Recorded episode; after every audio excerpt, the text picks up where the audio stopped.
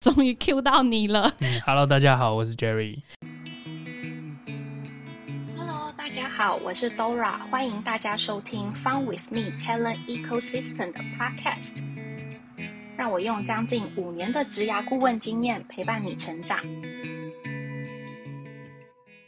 Hello，大家好久不见，你们这两周过得好吗？今天要来跟大家分享一个很多人问过我的问题，就是为什么 Dora 你要离开猎头公司去创业呢？那在正式分享今天的内容之前呢，我想要来先跟大家介绍一下我把自己定位在哪边。那我把自己定位在就是创业家乘上一个人的公司乘上自由工作者。那也许呢，这三个名词在我本人的定义当中呢，跟你们有一点点不太一样。我会把创业家定义成是。开创新事物，或者是重新定义事情的人，就像手机，它可能不是一个新的东西，但是贾伯斯重新定义了他觉得手机应该要有的功能以及样貌。艺人公司的定义则是说，传统公司是找很多员工来帮他完成事情，但是艺人公司呢，则是我不一定要请很多的正职员工，但是呢，我可以透过合作或者是外包的方式来达成扩大事业的 scope。比起正职员工呢，合作或者是外包的方式会多了很多的弹性，不适合呢就。换掉，也不需要资遣费，或者是也不需要去在乎，就是说我这是不是一个合理的资遣？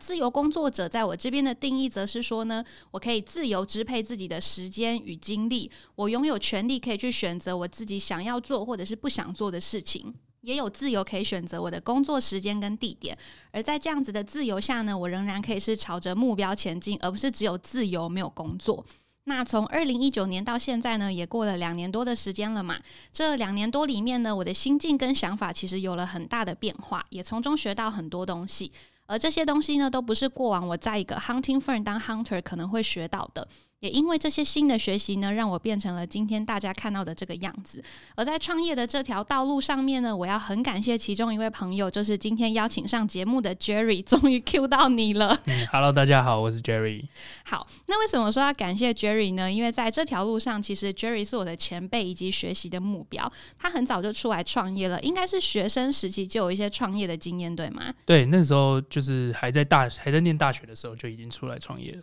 OK，对，没错，所以我有很多的事情呢，都是向他请教，包含比如说设立公司啊、怎么登记啊等等的一些细节。Jerry 真的帮我超级无敌多忙的，而且也分享很多宝贵的经验给我。那不知道刚刚听完我对自己的定义之后呢，Jerry 是不是也可以跟我们分享一下你对自己现在工作状态的定义呢？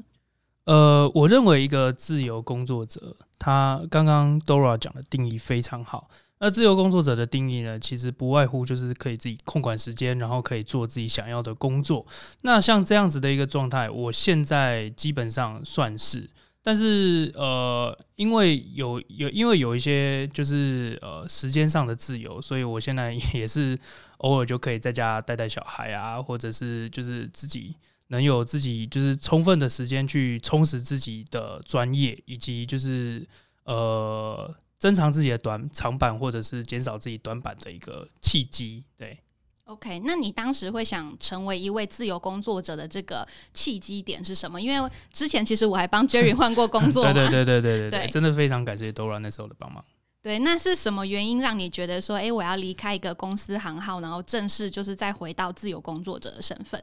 呃，其实我从呃，不要说自由工作者，我其其实就是进进出出，进进出出啦。因为我有时候也会想要，就是呃很就是会回想起，就是自己在 in house 的一个状态，然后也会就是在在如果在一间公司服务的话，我也会很想念就是自由工作者的时间。那当初会出来，其实非常简单的一个就是道理，就是说我当我接案的时候，我需要 一个就是开发票的。就是公司设立，那我那时候就其实就已经算是出来出来自己设立公司，然后呃从事接案的工作。对，那那个时候因为是学生的身份的关系，所以呃基本上来说，那个诶在那样子的一个时空背景下，我现在算一算，好像也是十年前了，就是十对啊，十年前的时候，其实。呃，做在自自由工作市场的话，还不像现在那么蓬勃发展，大部分都是呃仰赖一些前辈的介绍，所以那个时候大家也也就是就是案子都是介绍来介绍去的。那如果说你今天呃没有设立一个公司的话，你其实很很难去接到一些就是比较大型的案子，或者是呃可以透过大型案子去累积经验的一个就是呃机会，对这样子的状况会比较多。然后那个时候其实也蛮感谢很多前辈的提提拔跟就是带啦，对那个时候其实累积经验。非常迅速，也非常快，而且又因为我不是本科的，那跟大家稍微讲一下，就是说我现在在做软体专业、软软体相关呃开发的公司。那那个时候其实我的背景是做 marketing，嗯，然后我的那时候接案的。主要 target 是 U 呃类似像 UI U 叉这样子的设计师，对，所以就是其实这是三方非常冲突的一个，就是大家可能没办法想象就是这样子的一个背景，然后你现在又接这个案，但是呃你现在是在做这件事情，所以我认为自由工作者他你必须要不断的去调整你自己的长短板，嗯，就是说哎。呃，现在是时事，就是时事逼人啦。就是我现在流行什么，你就就一开始就必须先投入时间去，没错，去增长自己的短板，或者是减少自己的短板，就跟我刚刚讲的一样。所以这个是不断调整下去产出一个我现在的状态。嗯，没错，而且我要先跟大家分享一下，Jerry 他自己本身会的东西非常多，就是 marketing 的背景嘛，然后一开始做设计，然后后来做 product manager、project manager，然后还会 coding。嗯，对对对，但这个是这个是实事逼人。对，但也是蛮好的，可以累积到很多不同的技能，然后延伸自己的触角，也让自己的工作选择变得比较多。那接下来呢，我要来分享一下，就是我本人，那我自己为什么会想要成为自由工作者呢？我不知道大家熟不熟悉的这个职位，因为其实我们一年十二个月是没有淡季的，年底年初大家要换工作嘛，所以想当然的我们会非常的忙。年初呢，也就是从三月一直到九月，也是我们的大旺季，因为如果说公司在新年度有一些招募的计划的话，那他当然是希望这个人在九月以前赶快来入职嘛，因为他不会希望就是说可能他十到十二月才来，然后来没有多。久又要领年终，然后又给他放年假，所以呢，我们从十二月会一直忙到隔年的九月。那你可能会想说，那十十到十一月呢？十到十一月就是要一边做比较 critical 的案子，就是让这些职位可以尽量在年底以前，也就是十二月以前赶快找到人。以免发生就是 h e a d count freeze 啦，或者是说 candidate 他想要等他现在原有公司的年终，然后就不赶快去上班，然后发生很多夜长梦多之类的事情。这样，那此外呢，因为业绩目标其实很残酷的是，我们并不会因为年底而有所调整。所以如果说你自己的业绩算一算不够的话呢，我们就必须想别的办法来补这个业绩。那可能是卖给客户一些数据报告啊，或者是说想办法签新呃签新的客户拿 return fee。那 retain fee 的部分呢？大家可以想象成它是一个储资金的概念，就是你要我帮你做事可以啊，可是你要先放一笔钱在我这边讲，所以才会说一年到头其实我们没有一个月是淡季的。然后那时候我的感觉就是我很像滚轮上面的老鼠一样，就是我一直奔跑，一直奔跑，可是我好像看不到一个尽头诶，就是怎么跑，眼前都还是看到这个世界，然后就是无止境的在做案子。然后呢，就在这样子无时无刻都在工作的情况之下呢，到了第二年，那我自己身边有一位朋友发生一件还蛮遗憾的事情，就是他父亲突然过世。其实他父亲的身体已经不不好一阵子了，只是因为他们没有住在一起，然后父母亲通常又会害怕子女担心嘛，所以总是说哦我很好啊，我都一切很好啊。然后直到他爸爸的这个病情变得比较严重，被送到医院之后，然后没有几天就过世了。医生其实连开刀都不愿意帮他开刀，因为医生就讲说，其实开刀已经没有用了，那只是增加这个病人身体上面的疼痛。那所以当时我听到的时候就觉得说，哇塞，就是这种子欲养而亲不待，不是一句俗语，是其实离我们还蛮近的。然后在听完这件事情没有多久之后呢，我又面试了一个 candidate，我想要找他去海外工作。然后呢，他跟我讲说，因为他母亲就是有失智的关系，所以他没有办法前往海外任职，只能留在台湾，然后比较就近的去照顾他的母亲。那接连在比较短的时间内听到这么多生命无常的故事，也让我突然意识到，说生命真的是很不可预期的。我们可能都以为啊，还有很长的时间呢，我还年轻啊，所以就先不去做一些事情。可是有可能你不去做，就变成是你一辈子再也都做不了了。那自从我当了 hunter 之后呢，我回家探望我爸妈的次数也变得很少，有时候可能好几个月都没有办法回去一次。我是新竹人，虽然新竹跟台北不算是很远，可是，在经常需要加班的情况下，我就会觉得说搭车跑来跑去好累哦，而且就是回去没有几个小时，又要再回来台北，那不如就先不要回去，等看看年假吧。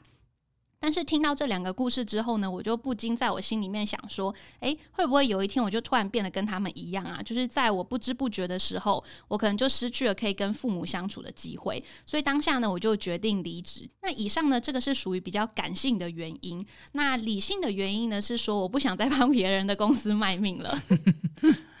我想 Jerry 应该也很有感觉这个部分，这样子。对啊。对，那因为其实我们在 hunting fern 的这个就是压力还蛮大的，那把就是因为工作把身体都弄得不太好，那我就会想说，诶，如果我真的是要因为工作把身体都弄不好的话，但是我至少要确保我的这个付出是值得的吧，而且都是要回到我自己身上的，所以我就不想再当那种等待别人发薪水给我的员工。然后我也不想再遇到，因为公司可能资金短缺啊，然后跟员工讲说什么哦，我们要共体时间，所以呢，我只能被迫去接受领到比原来更少的这个奖金。就是公司只是 inform 我，他根本没有问我愿不愿意。对，所以就在这样子双重的一个契机之下呢，我就决定要出来自己工作了。那以上呢，就是为什么我要离开 Hunting Fern 出来自己创业的一个原因。那接下来呢，要跟大家分享的部分是说，那到底当一个自由工作者会有什么好处与难处呢？那我们先邀请 Jerry 来分享。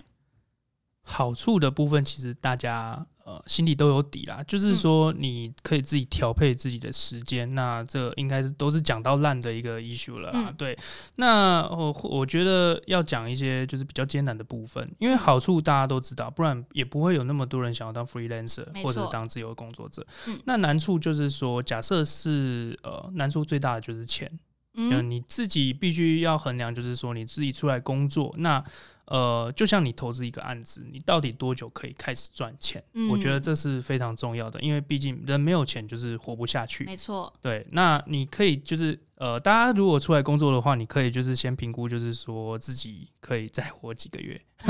讲的非常贴切嘛。对，就是你可以再活几个月的，就是存款。或者是你可以多久开始赚钱？如果说你手上真的有一些就是比较呃比较稳定的案子，那当然就是呃你可以马上出来，那是没有问题的。嗯，对。那我相信大部分呃可一开始可以出来的一些就是自由工作者，他他们大半大部分都是这样的状态才出来。对。那另外一个就是说呃，当这些东西假假设说你现在手头上什么都没有的话，那你呃你要做开发。你要呃你自己要懂得做财务管理，然后你自己要懂一些呃在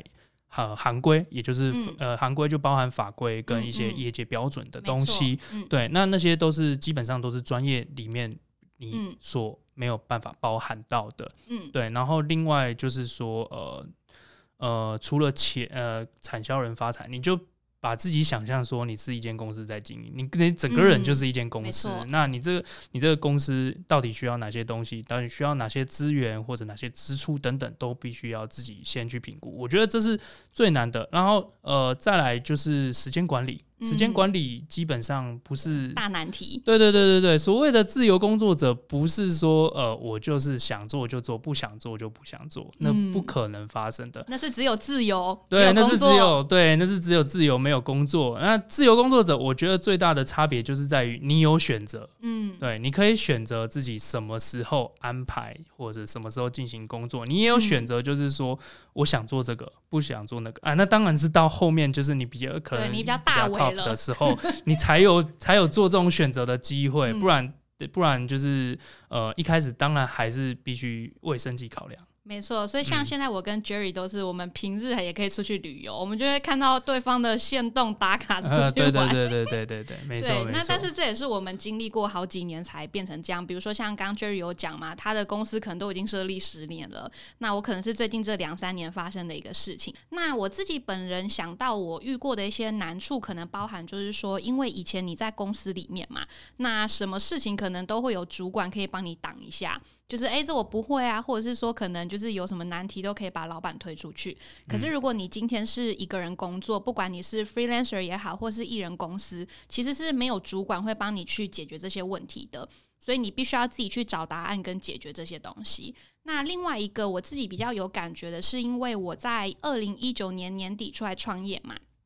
然后呢，没有多久之后，我就遇到疫情。那对，那疫情的部分呢，其实就变成是说，你没有公司给你一个保护伞。以前你在公司行号里面工作，可能就算公司没有赚钱，只要你是他的员工，他还是要发薪水给你嘛。当然，然后该帮你保的那些劳健保啊、福利啊，也不能因此就没有。可是如果说今天你是自己一个人工作，你有没有赚钱，他立刻就是会影响你的生活，就是成本都在啦。因为大家可能自由工作者，你还是得有一些基本开销，嗯，对。呃，包含就是水电租金啊那些东西的，对，没错，对，所以那时候我就是压力还蛮大，因为我那时候我有就是一些房租啊，然后店租啊什么之类的，对，所以我就很常开玩笑跟别人讲说，我现在是呼吸级消费，就算我今天不花钱买东西不吃不喝，但是我的那些成本还是一直在烧这样子。对，所以刚刚 Jerry 才会跟大家讲到，就是说你可能要先算好你自己的一些现金流，那不然你可能如果不小心遇到这种不可预期的天灾人祸，那你可能就会变得就是压力很大，或者是说一下子就没有办法再继续进行了。是，对。对，那这个是我当时遇到一个比较大的困难的一些地方。那回来就是 Echo，就是刚刚 Jerry 有讲的，就是其实因为你有很多事情必须要亲力亲为嘛，那很多可能都不在你原来的专业领域里面。比如说像刚刚 Jerry 可能讲到他自己的背景是还蛮多元的，可是如果说我们今天要出来登记公司，或者是说我们要让一个公司，其实有很多法规啊、财务啊等等的部分，可能并不在我们原来熟悉的这些专业里面。就算你今天不是艺人公司，你可能有三四个伙伴一起工作，但是不见得大家都熟悉这些东西。对，那如果说当大家就是诶不熟悉这个东西，然后可能也不太想去做的话，总是还是要有人去解决嘛。所以在一开始的时候，的确就是去嗯 set up 这些东西的时候，会觉得比较辛苦一点。那这个是我觉得，如果说大家对于就是嗯艺人工作者，或者是说你想要自己出来当 freelancer，可能要考量的一个部分。好，OK，那不知道有没有什么其他的东西要补充呢？嗯，我觉得 Dora 讲的其实蛮不错的，因为他刚刚有提到一个，就是说，呃，他一开始出来创业就遇到疫情的这件事情，所以基本上，呃，这对一个就是